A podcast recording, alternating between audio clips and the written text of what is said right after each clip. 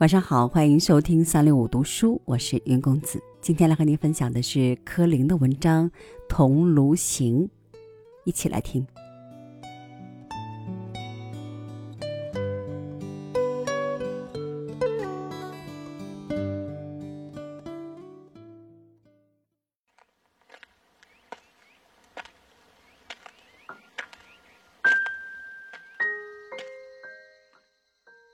我生长在水乡，水使我感到亲切。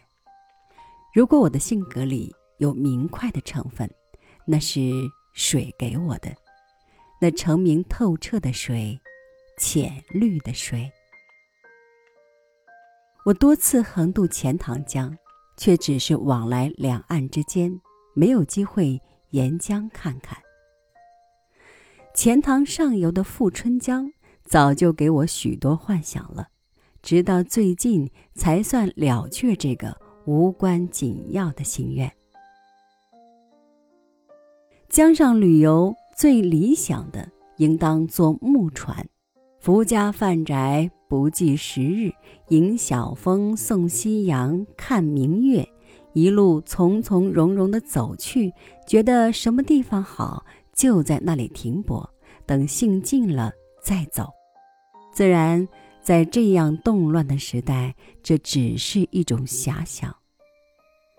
这次到富春江，从杭州出发，行程只有一天，早去晚回，雇的是一艘小火轮。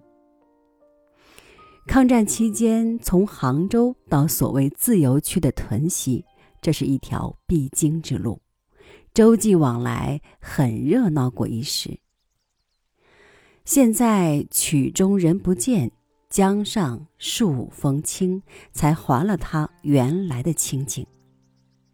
在目前这样盛名的盛世，专程游览而去的，大概这还算是第一次。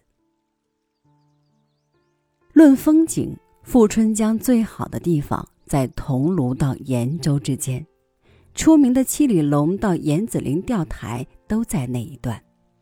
可是我们到了桐庐就折回了，没有再上去。原因有两种，时间限制是其一，主要的是因为那边不太平，据说有强盗，一种无以为生、铤而走险的大国民。安全第一，不去为上。这自然未免扫兴，好比拜访神交已久的朋友，到了门口没法进去。到底缘见一面。妙的是，桐庐这扇大门着实有点气派，虽然望门探指，也可以约略窥见那秀甲天下的光景。从钱塘、富春溯江而上，经富阳到桐庐，整整走了九个小时，约莫有二百里的水程。清早起殿，沐着袭人的凉意，上面是层云飘忽的高空，下面是一江粼粼的清流，天连水，水连天，交接处迎面挡着一道屏风似的山影。这的确是屏，不像山。动人的是那色彩，浓蓝加翠绿，深深浅浅。像用极细极细的工笔在淡青卷本上点出来的。这一路上去，目不暇接的是远远近近的山，明明暗暗的树，潮平岸阔，风正帆轻。偶或在无穷的原野中出现临河的小村小镇，听听摇岸的人声，也自有一种亲切和喜悦。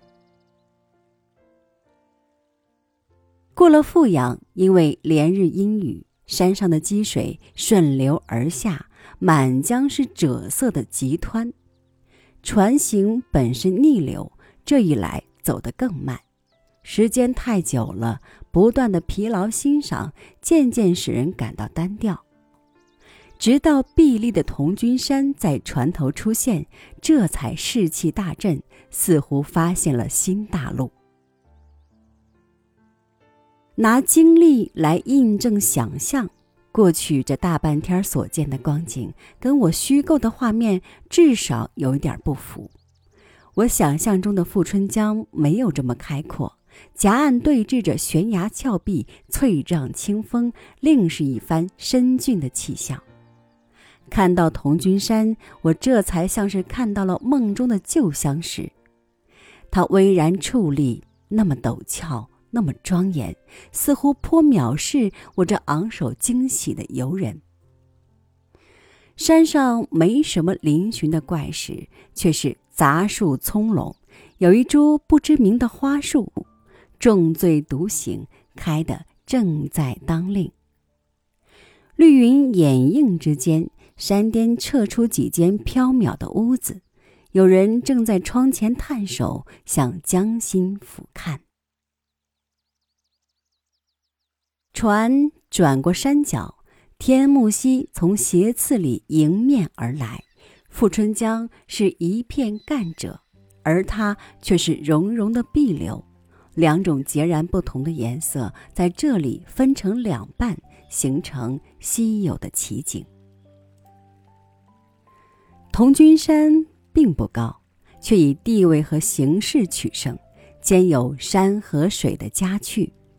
背后是深谷绵延的山脉，前面极目无垠，原野如绣，而两面临水，脚底下就是那滔滔东去的大江。隔岸相望，两江交叉处是桐庐的市场一撮，另一面又是隔岸的青山。山顶的庙宇已经破残不堪，从那镂空的断壁。洞穿的飞檐，朱痕犹在的雕栏画栋之间，到处嵌进了山，望得见水。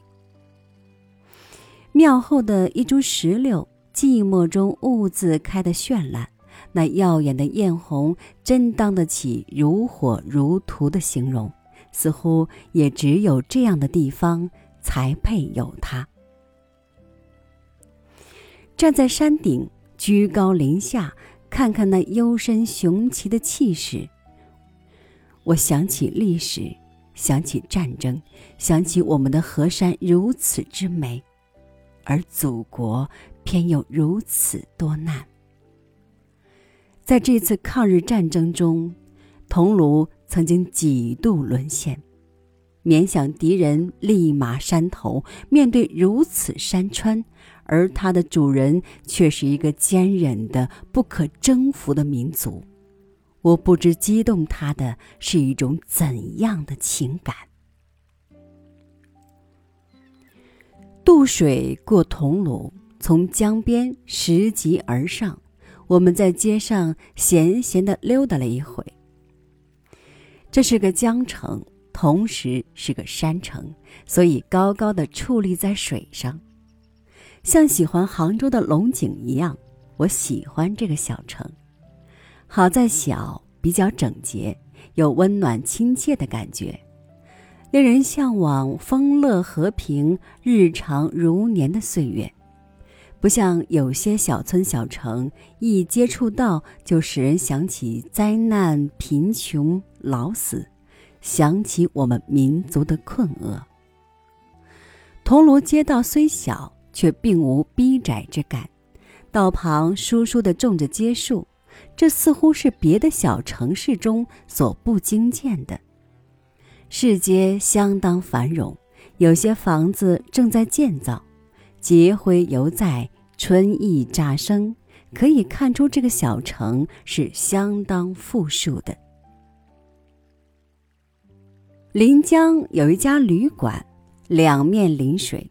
一位朋友曾经在那里投宿，据说入夜倚窗看山间明月，江上渔火，有不可描摹的情趣。